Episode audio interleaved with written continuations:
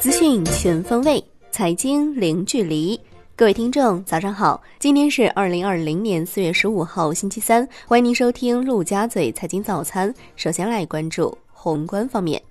国务院常务会议要求加大积极财政政策实施力度，在提前下达一定规模的地方政府专项债，部署采取有力有效举措，促进高校毕业生就业。确定加大城镇老旧小区改造力度，决定延续西部大开发企业所得税优惠政策。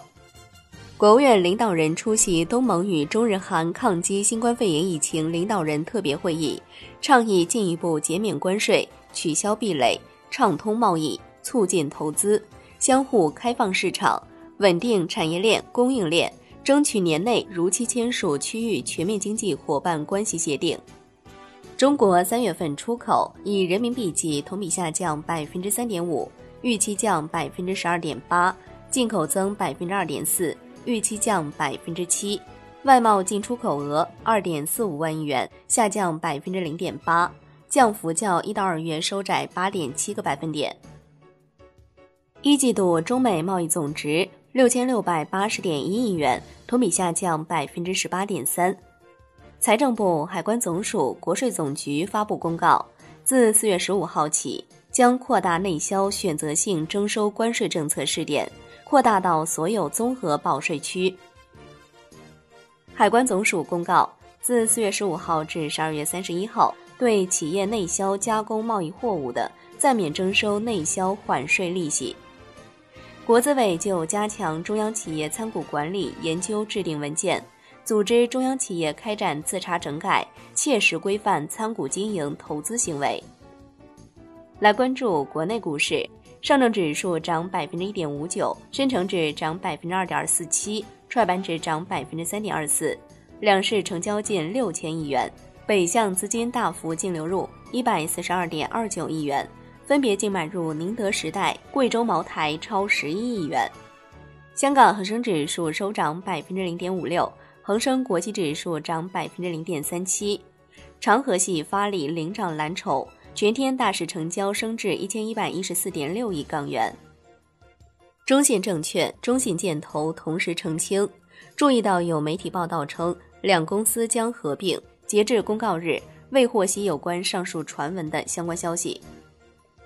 格力电器披露业绩快报。二零一九年净利润二百四十六点七二亿元，同比下降百分之五点八四。同时预计二零二零年一季度利润十三点三亿元至十七点一亿元，同比下降百分之七十至百分之七十七。董明珠表示，格力电器二月、三月空调销售几乎为零，仅仅二月份就亏损两百亿元，但仍大幅度招聘五千名新员工。央行副行长范一飞表示。将会同相关监管部门做好统筹与协同，强化监管顶层设计和整体布局，共同构建多层次、系统化金融科技监管框架。银保监会就信托公司行政许可事项实施办法公开征求意见，拟取消外资金融机构入股信托公司十亿美元总资产的要求。中基协推出多项私募基金备案便利措施。其中对私募股权及资产配置基金的二零一九年度财务报告不做强制审计要求。中国互金协会表示，正研究建立完善区块链金融自律管理机制，探索将区块链技术应用于互联网金融登记披露、金融 APP 备案管理等行业自律管理工作。楼市方面，江西南昌全面放开城镇落户限制。重庆市放宽务工经商落户条件，拓宽人才落户范围，取消学生落户时限。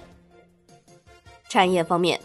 华储网的消息，中央储备冻猪肉四月十六号将竞价交易投放一万吨。海外方面，IMF 新一期世界经济展望报告出炉，预计今年全球经济将萎缩百分之三。为上世纪三十年代大萧条以来最糟糕的全球经济衰退。报告预计，今年发达经济体经济将萎缩百分之六点一，美国经济将萎缩百分之五点九，欧元区经济将萎缩百分之七点五，日本经济将萎缩百分之五点二。来关注国际股市，美股集体收高，纳指较三月二十三号收盘价反弹逾百分之二十，标志着美国三大股指均迈入技术性牛市。截止收盘，道指涨百分之二点三九，标普五百指数涨百分之三点零六，纳指涨百分之三点九五。美股航空板块盘后大涨，美国财政部和主要航空公司达成航空业救助协议。欧洲股市涨跌不一。德国 D X 指数涨百分之一点二五，法国 C C 四零指数涨百分之零点三八，英国富时一百指数收跌百分之零点八八。商品方面，国际油价全线下跌，New Max 油期货收跌百分之七点一，报二十点八二美每桶。沙特在减产协议五月份生效之前，仍然将大肆生产，原油库存继续增长。康麦斯黄金期货收跌百分之零点三三，报一千七百五十五点六美每盎司。康麦斯白银期货收涨百分之三点二七，报十六点零四五美每盎司。伦敦基本金属多数收涨，而米期铅跌百分之一点一。国内商品期货夜盘多数下跌，聚丙烯、甲醇跌近百分之六，原油跌逾百分之四，黑色系涨跌不一。农产品多数下跌，基本金属多数上涨。债券方面，国债期货两年和五年期品种收涨，十年期品种微幅收跌。银行间现券收益率多数下行，中短券收益率大幅下行。十年期和三十年期等长期线品种表现一般，资金面转松，隔夜质押式回购利率再破百分之一。最后来关注外汇方面，在人民币对美元十六点三十分收盘价报七点零六零五，人民币对美元均价调贬一百零六个基点。报七点零四零六。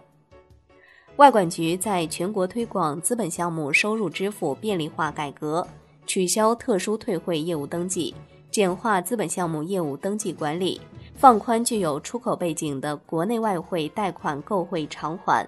同时完善外汇业务服务，放宽业务审核签注手续。好的，以上就是今天陆家嘴财经早餐的精华内容，感谢您的收听，我是夏天，下期再见喽。